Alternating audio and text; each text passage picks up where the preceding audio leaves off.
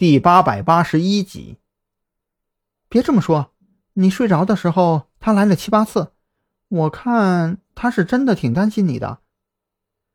蓝雨桐不想让张扬对医生产生抵触，也就开口劝解着。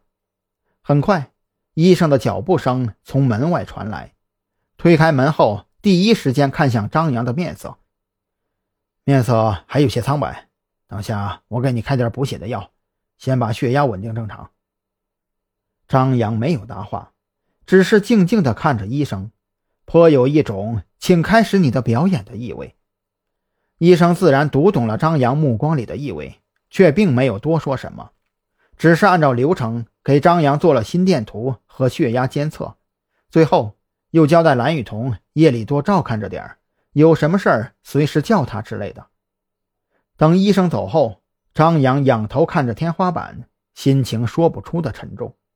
他很迫切的想要知道自己身上到底发生了什么，可是被困在这一间病房里，偏偏让他空有一身力气，却毫无用武之地。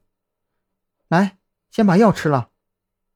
蓝雨桐担心张扬躺着躺着又睡着了，就给他拆开包好的药，递到跟前。吃药，张扬心中一动。虽然不情愿，却还是将药给接了过来。只是他并没有完全吃下去，而是将药丸压在舌头底下，喝下温水之后，就侧身躺着，用脊背对着蓝雨桐，趁其不备，将药丸全数吐出，装进病号服的口袋里，准备找个机会看看能不能化验一下这些都是什么药。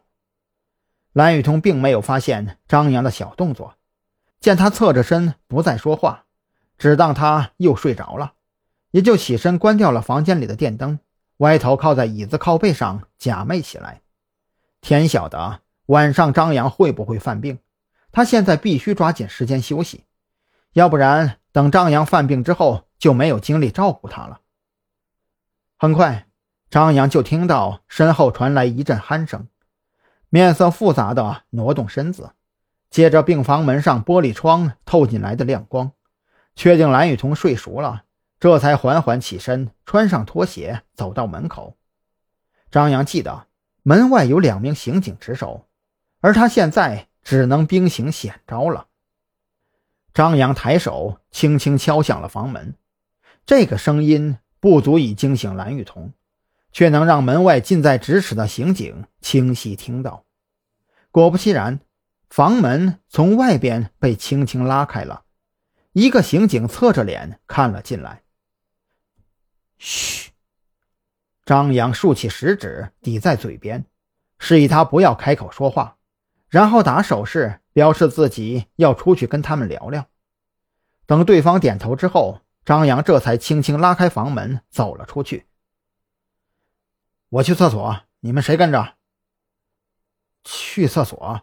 啊，我俩刚好也要去，一起吧。刑警见识过张扬暴怒的模样，自然不敢单独跟张扬一起去厕所。万一这货突然暴起，一个人不一定能制服他。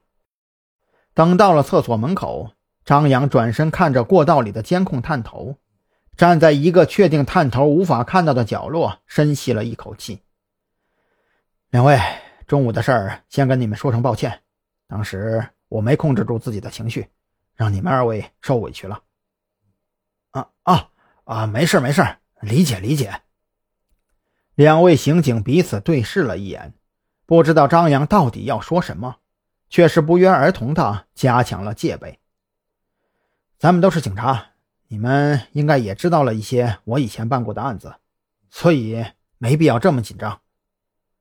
张扬没敢直接说出用意，他必须先试探一下这两位刑警的思维方式。